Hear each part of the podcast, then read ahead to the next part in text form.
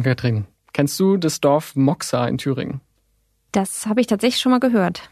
Okay, da gibt's einen Mann, der heißt Johannes Linke, ist aber in einer anderen Partei, nämlich in der AfD. Und dieser Mann ist seit Januar ehrenamtlicher Bürgermeister von Moxa. Ist das der Grund, warum du diesen Ortsnamen auch kennst? Tatsächlich, ja. Habe ich über den AfD-Connex mal gehört. Okay, dir kann man nichts vormachen als Expertin, das ist schon mal gut. Das klingt jetzt vielleicht so sehr klein und unwichtig, wenn man irgendwie denkt, so ein kleines Dorf in Thüringen, da gab es äh, auch nur 71 Wahlberechtigte in diesem Dorf. Davon haben letztendlich 41 abgestimmt und 30 Stimmen gingen an diesen AfD-Lokalpolitiker. Das heißt eigentlich keine große Sache. Aber es gab Glückwünsche von jemandem, den man in Thüringen und darüber hinaus ähm, schon eher kennt. Weißt du, von wem ich spreche? Das weiß ich jetzt nicht. Es ist Björn Höcke gewesen. Äh, der hat diese Bürgermeisterwahl nämlich als, Zitat, beeindruckenden Vertrauensbeweis bezeichnet. Also nochmal zur Erinnerung, 30 Stimmen für diesen AfD-Lokalpolitiker. Also es ist recht ungewöhnlich, dass ein Landeschef einer Partei so eine kleine Bürgermeisterwahl kommentiert. Aber bei der AfD zählt offensichtlich gerade jedes Amt, das sie kriegen kann. Ne? Ganz wichtig für die Normalisierung einer Partei ist eben, dass sie im Lokalen verankert ist. Und auch im regionalen und dann eben auf Landesebene und dann irgendwann vielleicht auf Bundesebene. Und deswegen ist das für die AfD so wichtig und deswegen freut sich Björn Höcke auch so, dass das gerade bei ihm in Thüringen passiert. Da sind wir auch schon beim Thema dieser Folge. Kommt die AfD der Macht jetzt immer näher? Das habe ich mich gefragt. Und ja, diese Frage ist mir natürlich jetzt nicht wegen Moxa eingefallen, diesem kleinen Dorf in Thüringen, sondern wegen der aktuellen Umfragewerte der AfD auf Bundesebene, auf Landesebene. So hoch wie nie sind die. Wir besprechen jetzt, was das alles bedeutet. Und damit sage ich, hier ist Stimmenfang, der Politik-Podcast des Spiegel. Ich bin Marius Mestermann und bei mir im Studio sitzt meine Kollegin Ann-Kathrin Müller. Hallo und herzlich willkommen. Hallo, ich freue mich. Ann-Kathrin, du berichtest ja jetzt schon seit einigen Jahren kritisch über die AfD. Wie sind die eigentlich auf dich zu sprechen? Geht so. Also es gibt natürlich immer welche, die professionell mit mir arbeiten und sich ähm, unterhalten, telefonieren oder treffen oder wie auch immer und die freundlich Hallo und Tschüss sagen und ähm, mit denen man ordentliche Hintergrundgespräche führen kann. Und dann gibt's welche, die zwar mit einem sprechen, aber dann immer irgendwie was zu meckern haben, ähm, was auch okay ist. Ähm, und dann gibt's aber auch die, die tatsächlich gar nicht mehr reden wollen oder die irgendwie ja, das unnötig halten oder sowieso nur noch an Lügenpresse glauben. Jetzt gerade bekommt diese Partei wieder ziemlich viel Aufmerksamkeit. Ähm, das liegt, würde ich sagen, vor allem an den auffällig hohen Umfragewerten, die sie seit ein paar Wochen hat. Also bundesweit hatten wir 18 Prozent bei Infratest, 19 Prozent bei Forsa, 20 Prozent sogar bei YouGov. Das war die jüngste Umfrage, die ich gesehen habe. Und je nachdem, wie du jetzt meine nächste Frage beantwortest, könnte das eine sehr kurze Podcast-Folge werden oder wir sitzen hier noch eine Weile. Gibt es für diese Umfragewerte eine einfache Erklärung?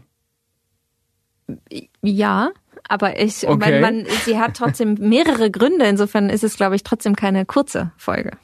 Okay, dann bin ich mal gespannt, äh, wo wir am Ende landen.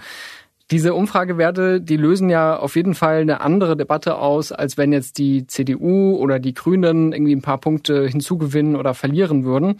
Warum ist es so? Was unterscheidet die AfD von den anderen Parteien? Also erstmal muss man ganz grundsätzlich sagen, dass die AfD keine demokratische Partei in dem Sinne der anderen Parteien ist. Sie möchte ein anderes System, sie ist durch und durch rassistisch, sie ist durch und durch demokratiefeindlich, sie macht die anderen Politiker, das ist quasi noch in Ordnung, wenn es nicht in Hetze übergeht, ähm, aber lächerlich, sie macht aber auch die Institutionen lächerlich. Sie will eine komplette Veränderung. Sie sagt das auch offen. Also viele von ihren Politikern nehmen Formulierungen wie, wir müssen das Land vom Kopf auf die Füße stellen, als ständen wir irgendwie alle Kopf über.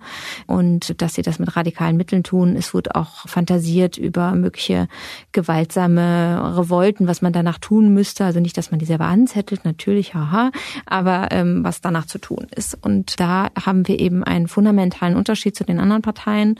Und deswegen kann man die AfD auch nicht behandeln wie eine normale Partei. Deswegen ist es auch richtig, dass alle Parteien sagen, dass sie mit ihr nicht koalieren wollen. Und deswegen ist es auch nicht so einfach zu sagen, weil jetzt die Ampel sich gerade schlecht verkauft oder schlecht regiert oder schlecht kommuniziert oder wie auch immer man das einschätzen mag. Deswegen steigt jetzt natürlich irgendwie die AfD nach oben. Man muss anerkennen, und das sagen wirklich sehr viele sehr gute Politikwissenschaftlerinnen und Politikwissenschaftler, dass Verunsicherung eins der Hauptmotive ist, warum man zur AfD geht. Aber in diesen Phasen, wo eben viele Krisen sind und die Leute Angst haben um ihr eigenes Geld, um ihren Wohlstand, da haben halt extreme Parteien normalerweise ein leichteres Feld. Und es ist aber jetzt ja so, dass wir eigentlich eine große Oppositionspartei haben mit der CDU. Wir haben eigentlich eine linke Partei, die für soziale Themen eigentlich der Ansprechpartner sein sollte die sich allerdings zerstreitet. Und dann haben wir eben diese AfD. Und es ist aber nicht so einfach, dass man sagt, naja, jemand, der jetzt vorher Fan von SPD oder Grünen oder irgendwie der FDP war, wandert jetzt einfach so zur AfD. So ist es eben nicht.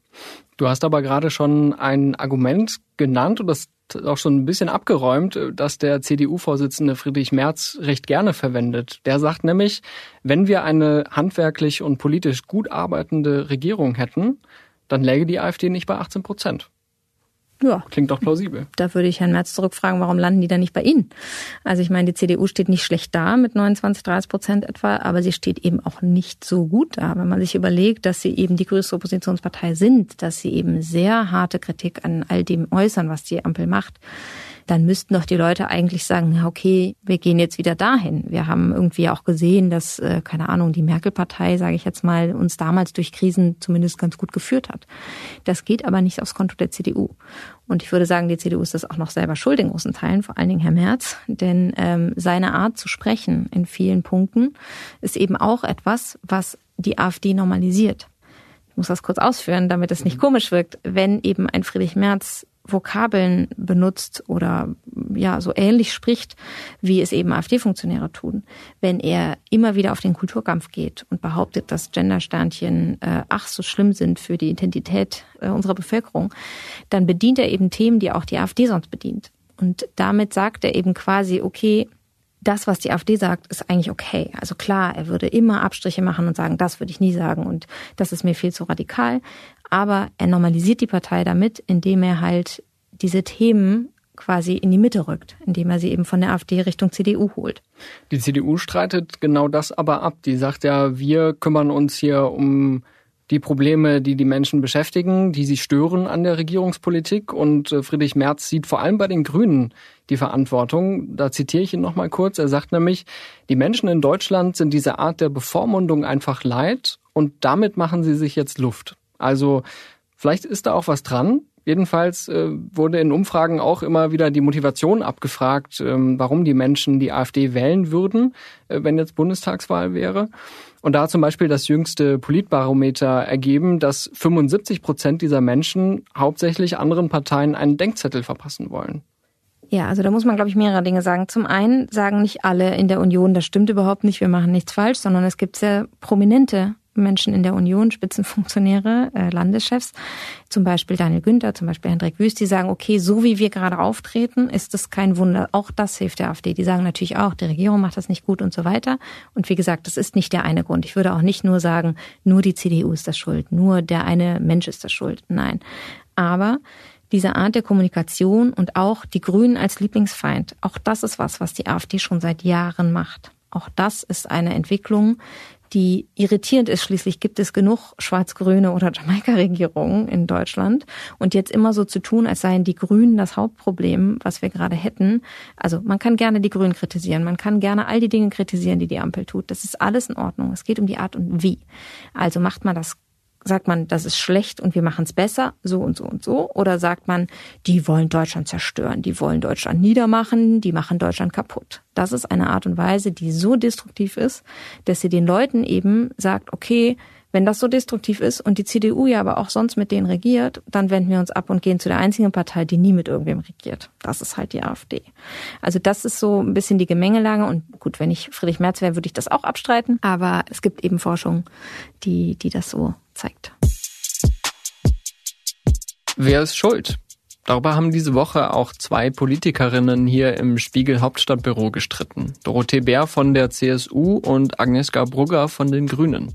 Ich war jetzt zwischen zwei Sitzungswochen wieder das ganze Wochenende sozusagen an der Front im Wahlkreis und da ist der Frust und die Wut tatsächlich auch gegenüber den Grünen so groß, dass viele sagen, da bleibt ja als Protest nur noch die AfD.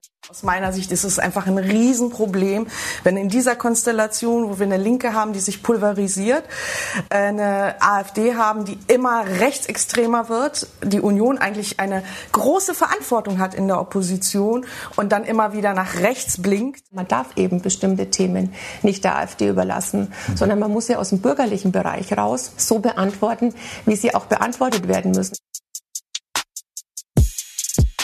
Die ganze Debatte gibt's in unserem Podcast Spitzengespräch mit dem Kollegen Markus Feldenkirchen. Auch dieser Austausch hat gezeigt, wie uneinig sich die Grünen und die Konservativen im Umgang mit der AfD sind.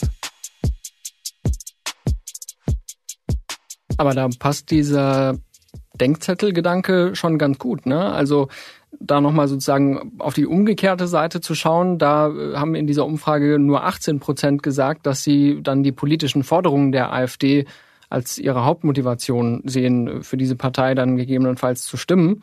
Äh, ähnlich war das übrigens auch im Deutschland-Trend von Anfang Juni. Also da kriegt man schon ein ganz gutes Gefühl dafür, was die Leute da angeben.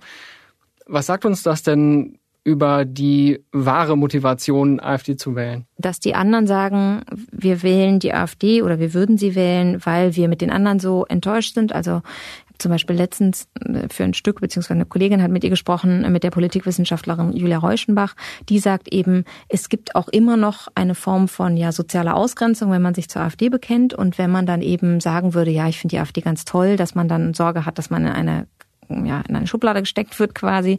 Und deswegen würde man das dann eben vielleicht auch mal so beantworten, weil, was man in der Forschung sehr gut sehen kann, ist schon seit Jahren, es gibt in Deutschland eben bis zu 15 Prozent etwa Menschen mit rassistischen Einstellungen, die eben wenn sie auf der Grundlage sozusagen sich für eine Partei entscheiden müssten, natürlich am ehesten zur AfD wandern. Wir wissen auch, dass es nicht einfach so man eine Partei wählt, die als rechtsextremer Verdachtsfall geführt wird, sondern man muss schon eine gewisse Art von Einstellung haben, die auch irgendwie sehr abgeneigt ist den anderen demokratischen Parteien gegenüber, dass man überhaupt dahin wandern würde. Ich kann mir auch vorstellen, dass es jetzt ein paar Prozent äh, gibt, die sagen, ich sage jetzt mal AfD, damit die da oben aufwachen, so in Anführungszeichen, und die im Zweifel, hoffentlich muss man in dem Fall sagen, dann die AfD gar nicht wählen würden. Das ist keine so einfache Gemengelage, weil Umfragen sind Umfragen. Wir werden das alles erst am Wahltag sehen. Was wir aber sehen können, ist natürlich, dass in Moxa und in anderen äh, Bundesländern ähm, es sehr hohe äh, Umfragen und auch Wahlergebnisse ja schon für die AfD gab. Und da muss man eben hingucken, was treibt die Leute dahin. Und ich fahre tatsächlich auch viel rum und spreche mit den Leuten, gehe auf AfD-Veranstaltungen und höre mich da um. Und es ist tatsächlich so, dass sich gerade über Corona auch nochmal was verschoben hat. Diese Ablehnung von Irgendwer erklärt mir, was ich wie zu tun habe, ist sehr gewachsen. Dazu sickert dieses Gift ein, dass wir Medien angeblich irgendwie nur noch schreiben, was die Regierung will was interessant ist. Ich meine, das haben Sie schon gesagt, als die GroKo war. Jetzt haben wir Ampel, jetzt machen wir das angeblich immer noch. Also im Endeffekt sind wir, egal wessen Regierungen, immer äh, die Lakaien und machen, was die wollen. Komischerweise beschwert sich die Ampel auch gerne über ja, kritische Berichterstattung. Es beschweren sich eigentlich immer alle über kritische Berichterstattung, nur dass die AfD halt behauptet, es sei gekauft und ähm, alles bestellt und so, was natürlich überhaupt nicht stimmt. Also ich wurde noch nie von irgendwem angerufen, mir wurde gesagt, was ich zu schreiben habe. Ähm, Außer von unseren Vorgesetzten hier im Büro vielleicht.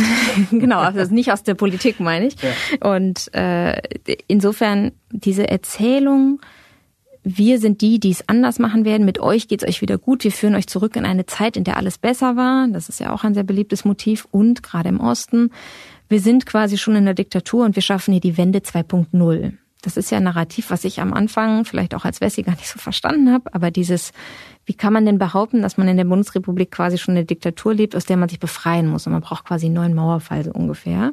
Aber das ist halt sehr mächtig, wenn man schon glaubt, dass einem was zugesprochen wird oder was, was, ja, dass, dass man mehr verdient hätte, als man bekommt, was ja auch in vielen Teilen stimmt. Also man muss ja auch sagen, dass die Politik gegenüber den Ostbundesländern oft leider nicht gut war. So, äh, eine gewisse Enttäuschung kann ich da nachvollziehen, aber eben nicht, wenn sie so weit geht, dass man Demokratiefeinde wählt. Das ist ja auch ein Muster, was die AfD früh erkannt hat und selbst befördert, indem sie sagt, wir gegen die, das sind die Altparteien, also auch die Linke, auch die CDU, die gibt es seit Jahrzehnten und die sind jetzt zwar nicht in der Regierung, aber haben ja schon bewiesen, dass sie es nicht können oder dass sie nicht äh, angeblich nicht im Interesse der Menschen handeln. Also alles Sozialisten, alles Kommunisten, egal. Also das ist wirklich interessant. Auch das ist das, was ich eben meinte, mit das Gift sickert halt nach und nach ein in verschiedenen Bereichen. Also die Parteien, die sind alle nur da und wollen sich bereichern. Die machen alle das Gleiche, die schließen alle Koalitionen, um uns auszuschließen. Dabei sind wir doch die wahren Demokraten. So ist immer die Erzählung. Das ist sozusagen die, das freundliche, die freundliche Variante. Und auch das, also da gibt es klare ähm, Definitionen Definitionen einfach in der Politikwissenschaft, wenn man diese und weitere Sachen macht, dass man eben in diese Extremismuskategorie kommt, weil man eben das gesamte System so sehr in Frage stellt. Eigentlich muss man sagen, ist man relativ spät darauf gestoßen, in welche Richtung sich das bei der AfD entwickelt, äh, gerade bei den Behörden. Und das ist ehrlicherweise ein großes Problem, denn jetzt ist die AfD sehr groß und hat natürlich, gibt es immer mehr CDUler, die sagen, na ja, können wir wirklich 25 bis 30 Prozent bei uns im Dorf, im Land, wie auch immer, ignorieren. Mhm. Solche Werte gibt es dann tatsächlich vor allem in den ostdeutschen Bundesländern. Allerdings muss man sagen, dieser Aufwärtstrend, den die Partei gerade erlebt, ist jetzt kein rein ostdeutsches Phänomen. Also ich habe mal aus den vergangenen Tagen eine Umfrage aus NRW rausgesucht, ähm, Infratest. Da steht die AfD auch bei 15 Prozent, ähm, nachdem sie bei der Landtagswahl vergangenes Jahr nur 5,4 Prozent geholt hatte. Also da hat sie praktisch ihren Wert äh, fast verdreifacht. Überrascht es dich, dass es sag ich mal, auch im Westen, auch wenn man diese Teilung natürlich auch kritisch diskutieren kann, aber dass es auch in solchen Bundesländern, wo sie vorher sehr kleine Werte hatte, jetzt plötzlich diese ausgibt? Nein, ich glaube, es sind verschiedene Dinge passiert. Also wenn man auf die Umfragen guckt, steigt die AfD seit vergangenem Spätsommer, Herbst. Was ist da passiert? Da fing es an mit der Debatte. Oh mein Gott, was machen wir, wenn die Preise weiter steigen? Haben wir einen kalten Winter für uns? Müssen wir alle frieren? Gibt es Entlastung? Ja, weiß noch keiner. Das war der Zeitpunkt, als dann auch die Demos relativ groß wurden, ähm, wieder sozusagen. Also die alten Corona-Demos wurden plötzlich Energiedemos, oft angefeuert sozusagen von der AfD oder selbst organisiert von der AfD oder einzelnen AfD-Politikern. Und da hat sich etwas festgesetzt, nämlich auch das, so wir gehen für euch, mit euch auf die Straße. Das heißt, man hat da so dieses Ding etablieren können, wir sind die Einzigen, die waren und ehrlicherweise auch, wir sind die Einzigen, die so egoistisch sagen, unser Land zuerst. Also mit der Unzufriedenheit mit der Regierung sind auch AfD-Wähler nicht allein. Da gibt es ja sozusagen eine große Mehrheit und äh, selbst der Vizekanzler Robert Habeck rechnet sich äh, zu den Unzufriedenen. Das konnte man am Sonntag bei Anne Will hören. Aber es ist ja offensichtlich so, dass da eine Veränderung stattfindet. Du hast jetzt auch schon angerissen, dass die sich schon länger angebahnt hat. Und jetzt sprechen wir aber über ja, ist es vielleicht schon der Kulminationspunkt oder ist es eben eine Momentaufnahme und es geht jetzt erst so richtig los, dass die AfD jetzt nämlich auf dem Weg ist, nicht nur, sage ich mal, hier und da mit einer Umfrage für Aufsehen zu sorgen, sondern auch mit Wahlsiegen und auch damit, ähm, dass sie sich Ämter sichert. Also äh, jetzt gerade am Sonntag hatte es ein AfD-Kandidat in die Stichwahl äh, in Schwerin geschafft. Da wurde der neue Oberbürgermeister gewählt. Letztendlich hat er dann, ich glaube, 32,2 Prozent äh, geholt und ne, deutlich verloren. Aber erst die Tatsache, dass er in der Stichwahl war, äh, war ja schon ziemliche Hausnummer. Ähnlich bei Landratswahlen, gerade in Brandenburg und in Thüringen. Äh, da gab es auch jeweils Stichwahl mit einem AfD-Kandidaten. In Thüringen war er sogar in der ersten Runde der stärkste Kandidat.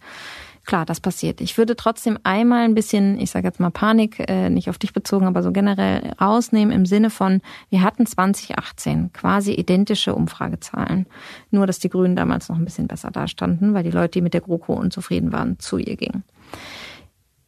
Das Ding ist damals, was ist da passiert? Ja, da wurde sehr viel über Migration gestritten von der Union miteinander und aber auch mit der SPD, der Umgang mit Hans-Georg Maaßen. Diese Dinge waren damals in den Medien. Man hat sich damals angekeift, hat irgendwie gesagt, man macht da schlechte Dinge. Man kriegt es nicht hin und so weiter und so fort. Also wir haben zum einen das Thema Migration an sich, was immer der AfD hilft, was nicht heißt, dass man nicht darüber reden sollte. Die Frage ist halt wie und äh, sozusagen in welcher Tonart. Und wir hatten eben Streit innerhalb der Regierung und innerhalb einer Partei. Und diese Phänomene finden wir jetzt relativ ähnlich wieder. Die haben sich dann irgendwann zusammengerauft, haben das hingekriegt, haben die Probleme sozusagen aus dem Weg geräumt, bis es dann hin zu Corona ging und so weiter. Das heißt, es kann auch gut sein, dass wenn sich jetzt alle mal wieder irgendwie aufs Wesentliche besinnen und irgendwie mal ein bisschen besser kommunizieren, jetzt das wieder abnimmt. Das Problem ist nur, und deswegen nicht, nicht alle Panik rausnehmen. Die AfD hat sich seit 2018 halt wirklich normalisiert in vielen Dingen. Der Empörungseffekt ist bei vielen weg. Alle sagen, na ja, äh, ist das denn wirklich alles so schlimm, weil es länger keinen äh, Mahnmal der Stande oder ähnliche Skandale gab, sondern nur die üblichen Alltagsskandale quasi der AfD. Und wir sehen eben, dass gerade im Osten es kontinuierlich die Zahlen steigen und dass da eben auch die Bereitschaft wächst, AfD-Politiker und Politikerinnen wirklich in Ämter zu wählen. Und dieses in Ämtern sein ist tatsächlich so relevant, dass es auch bei der AfD schon intern seit langen Monaten jetzt als das Mittel der Wahl galt. Also früher wollte die AfD ja nur Opposition sein. Inzwischen sagt sie die ganze Zeit, wir wollen regieren, egal wo, egal was. Hauptsache regieren. Und das ist, glaube ich, das, wo man hingucken sollte, weil sie darüber eben schaffen, dass sie sagen, na ja, seht ihr, jetzt sind wir hier Teil von und man muss mit uns vielleicht auch koalieren oder wir haben jetzt das und das durchgesetzt davon abgesehen, also kein einzelner äh, Bürgermeister, Landrat, wie auch immer, könnte durchsetzen, was die alles in ihrem Programm stehen haben und was sie im Wahlkampf erzählen. Ja, das ist totaler Humbug. Aber es ist natürlich trotzdem ein Zeichen, um zu zeigen, hier, wir werden mehr wie ihr.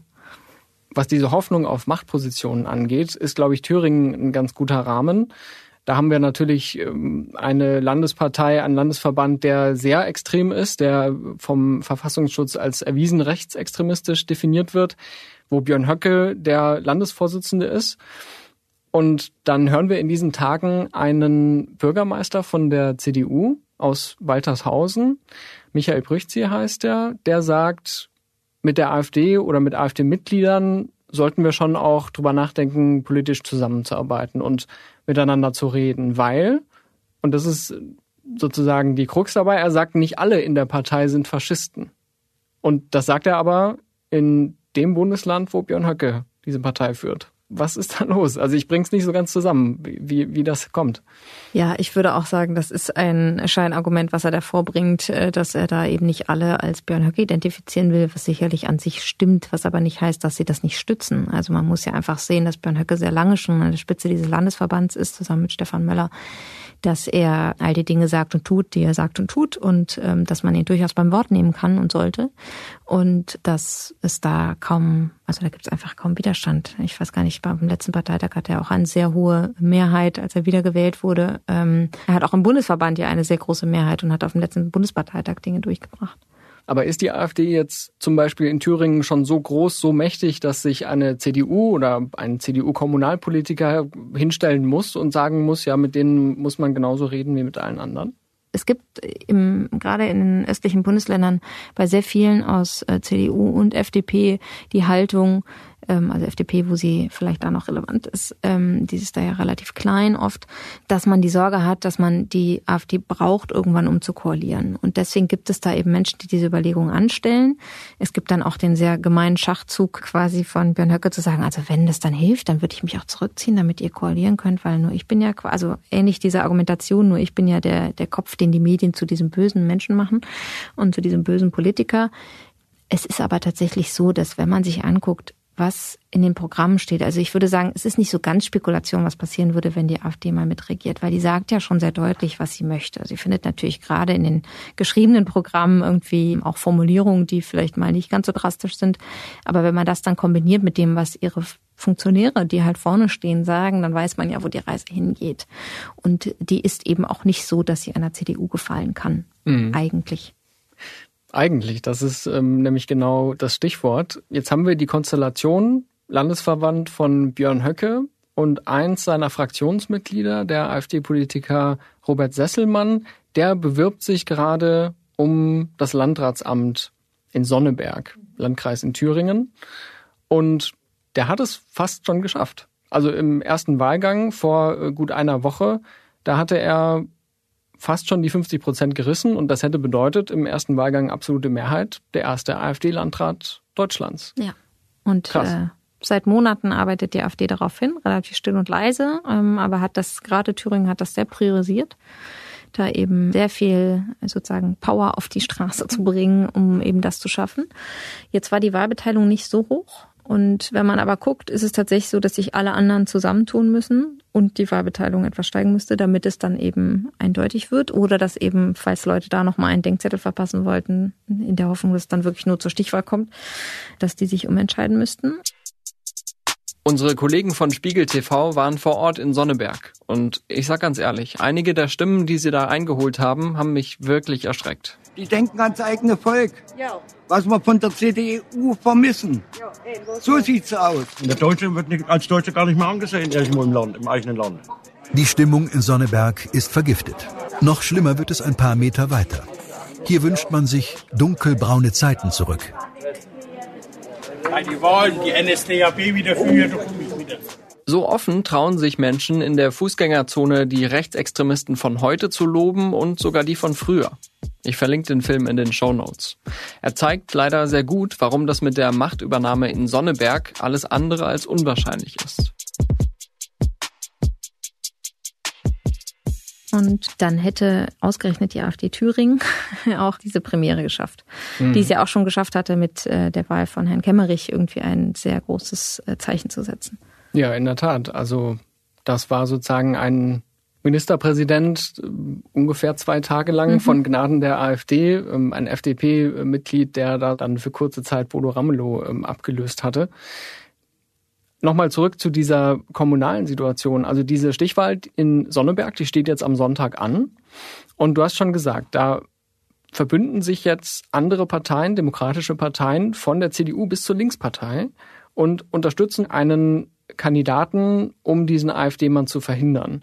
Dieser Kandidat ist in dem Fall ein CDU-Politiker und der hatte in der ersten Runde ganze elf Prozentpunkte weniger als der AfDler. Das heißt, damit der den wirklich äh, jetzt besiegt in der Stichwahl, äh, muss der wirklich schon substanziellen Zulauf aus den anderen Parteien erhalten. Ist das jetzt quasi nur noch ein Verhinderungskampf in, äh, auf kommunaler Ebene, bis dann der erste AfDler das mal schafft?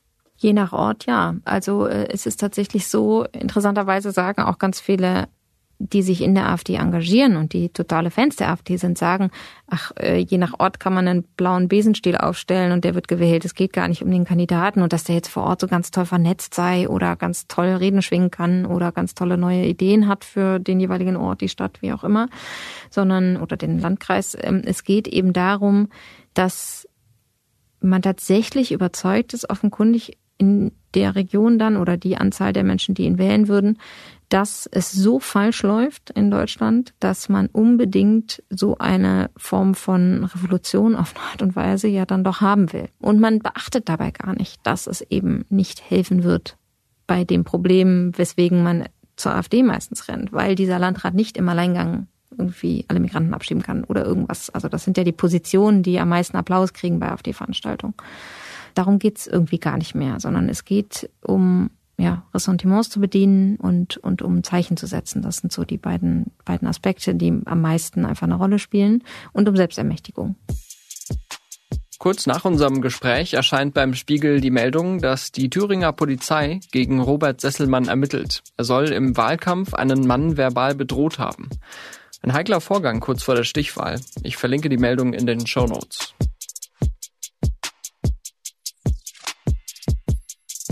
Du hast es schon angesprochen, natürlich geht es gerade auf kommunaler Ebene viel um, wo bringen wir Geflüchtete unter? Äh, wie geht es unserer Infrastruktur? Was können wir für die Menschen machen vor Ort? Und ich stelle mir das so vor, dass so ein Landrat ist natürlich jetzt nicht der mächtigste Mensch, aber ist ja schon eine herausgehobene Position. Man kennt den vielleicht. Der setzt so ein bisschen auch den Ton in der Debatte, was so im, äh, im Landkreis dann abgeht. Also das hätte schon substanzielle Auswirkungen, wenn da jetzt ein AfDler dieses Amt einnimmt, oder? Ja, obwohl der ja normalerweise auch nicht allein arbeiten kann, sondern ja dann irgendwelche Kommunalparlamente und sonstige Formationen da irgendwie was mit zu sagen haben. Und da hat die AfD meistens keine Mehrheit. Auch ganz interessant, die AfD hat gar nicht so viele Mitglieder und schon gar nicht so viele Funktionäre. Also die hat eher ein Problem, jeweils in den Regionen genug Leute überhaupt aufzubauen, um die Position, die sie theoretisch besetzen könnte, in einem Kreisrat, in einem Stadtrat überhaupt besetzen zu können. Und auch deswegen kommen da manchmal Leute in den Kreisrat, die eigentlich vielleicht gar nicht so sprachgewandt sind oder ähnliches, weil die AfD dann eben ja, die AfD würde immer sagen, naja, das liegt daran, dass wir so schlimm in die böse Ecke gestellt wurden, dass sich Leute gar nicht trauen, sich bei uns zu engagieren. Ich würde sagen, bei 30 Prozent Umfragen ist das ein Quatschargument. Es gibt offensichtlich genug Leute, die einem dann applaudieren, wenn man das machen würde. Und da ist es dann schwieriger, sich für die FDP oder die Grünen oder sonst wie zu engagieren. Aber insofern ist es gar nicht so leicht, diese Posten und dafür eben entsprechende Kandidaten zu finden. Weswegen man gerade bei der AfD das findet, was sie eigentlich gar nicht mögen, nämlich Ämterdopplung. Dass eben jemand schon im Landtag sitzt und dann aber auch noch für so ein Amt kandidiert oder, oder, oder. Äh, ich glaube, jetzt bei der Wahl in Brandenburg zum Landrat ist auch jemand angetreten, der eigentlich in der Bundesgeschäftsstelle arbeitet und der dann quasi äh, da sich angeboten hatte, dann aber in der Stichwahl verloren hat. Da reden wir über den Landkreis Oder-Spree in Brandenburg, ja. Das war tatsächlich auch eine knappe Nummer. Also da hat der SPD-Kandidat mit 52, irgendwas Prozent in der Stichwahl gewonnen. Das heißt, fast die Hälfte der Wählerinnen und Wähler wollte den AfD-Mann da haben. Genau. Und man sah sozusagen nach 18 Uhr wurden die Stimmen ausgezählt und man konnte es auf der Seite live verfolgen. Und am Anfang lag er tatsächlich vorne, weil dann kamen auch irgendwann erst die Briefwahlunterlagen und so. Und da wurde dann direkt von der AfD wieder geschrien, dass das ja alles manipuliert sein müsse und dass es ja ganz komisch sei, dass er erst zum Ende hin gewinne und so. Was Quatsch ist, weil die AfD einfach standardmäßig bei Briefwahl schlechter dasteht, weil sie aber ihren Leuten ja auch immer sagt, hier die richtige Wahl, also in Anführungszeichen, ja, äh, ist die bessere, geht bitte alle zu ohne. Also man schafft sich eine Verschwörungsideologie, die man dann bedient. Auch das ist ein Stilmittel, äh, was die AfD gerne nutzt. Und was man eigentlich genauso von Donald Trump kennt. Ja. ja. Da guckt man auch gerne hin, was der so macht und was seine Leute so machen, um sich das dann hier rüber zu kopieren. Denkst du, es könnte eine Art Dominoeffekt geben, wenn jetzt die AfD es schafft, in diese kommunalen Machtpositionen reinzukommen? Weil du hast ja schon gesagt, es gibt jetzt diese Strategie auch nicht mehr nur irgendwie destruktive Opposition zu sein, sondern sie wollen in Regierungspositionen kommen.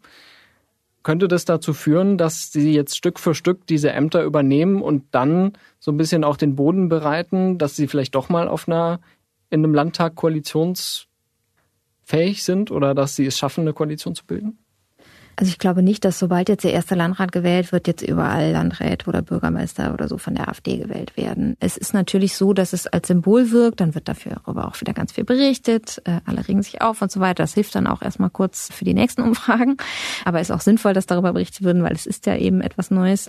Es ist schon so, dass ich mir auch vorstellen könnte, dass dann vielleicht auch ein bisschen mehr Befassung der, ich sage jetzt mal, schweigenden Minderheit oder der Mitte dann auch nochmal passiert. Vielleicht gibt es auch eine Enttäuschung, denn wenn dieser Landrat eben nicht all das machen kann, was er vorher versprochen hat, dass er dann irgendwie auch nicht so gut aussieht. Ähm, dafür hat die AfD, soweit ich weiß, auch noch keinen Plan.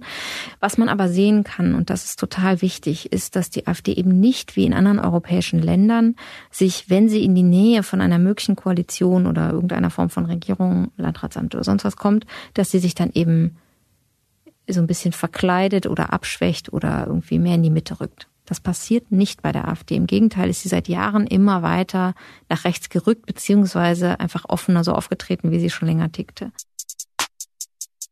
Bei der Gelegenheit am Mittwoch hat die AfD-Vorsitzende Alice Weidel bekannt gegeben, dass ihre Partei einen Kanzlerkandidaten für die nächste Bundestagswahl 2025 aufstellen will.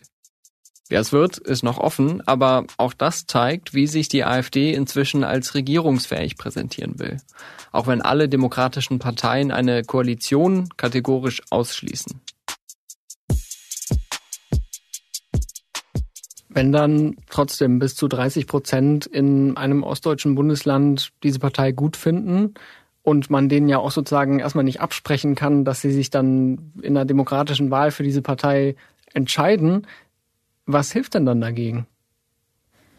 Tja, ich glaube, es hilft vielerlei. Also zum einen ist es tatsächlich so, dass die AfD relativ gut darin ist, vor Ort irgendwie sichtbar zu sein, also gar nicht wirklich in der parlamentarischen Arbeit, in der Stadtratsarbeit, in dem Dings wahnsinnig viel zu arbeiten. Da gibt es einzelne von denen, die auch viele kleine Anfragen und so schreiben, aber der Gros jetzt nicht so, sind aber viel unterwegs. Sie zeigen sich auf dem Marktplatz, sie zeigen sich bei Demos, sie zeigen sich bei Veranstaltungen. Ähm, sie sind also gefühlt nahbarer als die anderen, die aber tatsächlich im Hintergrund die ganze Zeit für die jeweiligen Regionen arbeiten. Da müssen sich die anderen Parteien irgendwas für überlegen. Ähm, und das können nicht so nur reine, so mal hier auftauchen Momente sein, sondern das muss wirklich auch Zuhören sein, was nicht heißt, dass man jetzt mit jedem Demokratiefeind, der einen anschreit, reden muss, aber grundsätzlich sichtbarer sein. So. Es gibt ja auch diesen Begriff der Kümmererpartei oder dass dann zum Beispiel die Linke lange als so eine Partei galt, ja, die sind da vor Ort und die nehmen unsere Sorgen auf. Genau, das Ding ist, dass es sich programmatisch die Leute, die dieses Kümmern bräuchten, gar nicht von der AfD gut vertreten wären im Großteil, sondern dass äh, sich die, also das AfD-Programm ist in großen Teilen schon immer noch relativ neoliberal und äh, gar nicht so sozial, muss man sagen. Hat einzelne Auswüchse, aber dann meistens so am liebsten für Biodeutsche so ungefähr. Das ist aber schwer rauszufiltern. Insofern äh, wenn sie so tut, als wäre sie eben sozial für jemanden da, dann nimmt man ihr das äh, vielleicht erstmal ab. Würde ich auch gar nicht sagen, dass das jetzt jeder sich das Wahlprogramm durchlesen muss oder so, aber vielleicht dann mal den Medien, die das tun, glauben. Also einfach sichtbar sein, ja, ansprechbar sein, sichtbar sein. Besser kommunizieren, was man alles schafft, was man für Krisen abwendet, was es für Gefahren gäbe, die man irgendwie in den Griff bekommen hat so diese grundsätzliche Verunsicherung, Krisen, wie können wir die besser handeln, was machen wir eigentlich, wie sichern wir unseren Wohlstand, das wäre wichtig, wenn dann auch die Parteien sich so halbwegs einig wären, dass es darum geht und man eben nicht die ganze Zeit sagt, nein, du bist aber schuld und du schon. So. Wir haben es jetzt tatsächlich geschafft, über dieses Thema zu sprechen, ohne das Wort Brandmauer in den äh, Mund zu nehmen. Das ist natürlich die große Debatte. Ne? Also inwiefern gibt es da vielleicht doch die Verlockung, mit der AfD zusammenzuarbeiten? Wir haben gesprochen über Umfragewerte, über die kommunale Ebene, aber nächstes Jahr wird auch in Brandenburg, in Sachsen und in Thüringen ein neuer Landtag gewählt. Und da geht's ja dann wirklich wieder um die Frage, also ist die AfD dann womöglich stärkste Partei und welche Koalitionen sind drumherum möglich? Zum Abschluss hätte ich gerne deine Einschätzung. Also ist die AfD der Macht jetzt näher als noch vor ein paar Jahren? Ja, durch die Normalisierung würde ich sagen. Nicht, weil jetzt ich glaube, dass jetzt nächstes Jahr schon die CDU plötzlich kippt. Ich meine, das ist immer schwierig mit der Glaskugel, aber so stand jetzt sehe ich jetzt nicht, dass plötzlich äh, Friedrich Merz das aufgibt, dass er denen sagt, äh, ihr dürft das nicht und auch, dass da jetzt eine Mehrheit für wäre. Ich habe eine größere Sorge vor der Diskursverschiebung, die immer weiter der AfD hilft und dass dann eben eine so große Mehrheit oder nicht Mehrheit, aber eine so große Anzahl von Stimmen für die AfD fällt. Also der Plan in Thüringen zum Beispiel ist, dass Höcke und Möller und so sagen, wenn wir ein Drittel der Stimmen haben, dann geht im Landtag nichts mehr gegen uns. Und dann fällt auch diese Brandmauer, in Anführungszeichen, die ja schon sehr viele Löcher hat, deswegen mag ich das Bild immer nicht mehr so gerne, dass man eben dann sagt, okay, dann könnt ihr nicht mehr dieses mit Stimmen der AfD wollen, wenn ich X und Y durchsetzen, weil dann werdet ihr immer ein paar von uns brauchen. Das ist der Plan. Und deswegen müsste der Plan von allen anderen sein, zu sagen, okay, wir müssen die AfD unter 30 Prozent lassen. Ich hatte auch nochmal das Wort Brandmauer nachgeschaut, was ja eigentlich bedeutet, dass man sozusagen zwei sehr nah beieinander stehende Dinge davor bewahrt, dass das Feuer überspringt. Äh, das ist für die CDU jetzt vielleicht auch nicht das schönste Kompliment, äh, wenn sie quasi schon Rücken an Rücken mit der AfD sich selbst metaphorisch einordnet. Also sie, sie nutzt es immer selber und sagt, sie hält die Brandmauer aufrecht. Insofern so selber schuld. Genau. Zum Abschluss will ich noch kurz, weil die Debatte natürlich damit noch lange nicht ähm, abgeschlossen ist, noch kurz einen Kommentar empfehlen, den unser Kollege Marc Röhlich geschrieben hat die Tage. Kommt selbst aus Gera in Thüringen und der hat sich auch gefragt, ja, die Politik soll Menschen im Osten wieder abholen. Wie und wohin denn, wenn sie gar nicht mitfahren wollen? Also ich glaube, das ist auch nochmal so ein Auftrag an viele politisch denkende Menschen, sich zu überlegen, ja, wie erreicht man denn eigentlich die Menschen, die sich dann im Zweifel doch für die AfD entscheiden? Und ja, ich denke, wir werden noch viele Gelegenheiten da haben, weiter darüber zu sprechen. Ja, Aber ich glaube, der Top-Tipp ist einfach ehrlicherweise Fragen. Also gar nicht Leuten immer was erzählen, sondern fragen, warum glaubst du das? Was möchtest du? Was ist dein Ziel? Und dann eben vielleicht, wenn dann da Antworten kommen, dann auch in Dialog oder im Zweifel auch in Streit zu treten, wenn es eben in ähm, stark äh, rassistische Aussagen oder so geht. Und damit eben klar zu machen, okay, das Problem, was du hast, sehe ich, aber die Lösung ist nicht das, was du glaubst. Und dann eben zu erklären, warum und was das für Folgen hätte. Selbst wenn vielleicht die, der erste Schritt der AfD-Lösung einer ist, den die Person gut findet. Aber was folgt daraus als Schritt zwei und drei? Mhm. Sie ist gekommen, um Fragen zu beantworten und hat jetzt selbst nochmal weitere Fragen empfohlen. Vielen Dank für deinen Besuch an Katrin. Sehr gerne, danke. Und das war Stimmenfang, der Politik-Podcast des Spiegel. Vielen Dank fürs Zuhören. Wir freuen uns über Feedback an stimmenfang.spiegel.de. Mein Name ist Marius Mestermann und ich bedanke mich auch bei Olaf Häuser für die redaktionelle Abnahme und bei Marc Glücks für die Mischung dieser Folge. Unsere Musik kommt von Soundstripe und von Davide Russo. Wir hören uns nächste Woche wieder. Es ist ja immer genug los.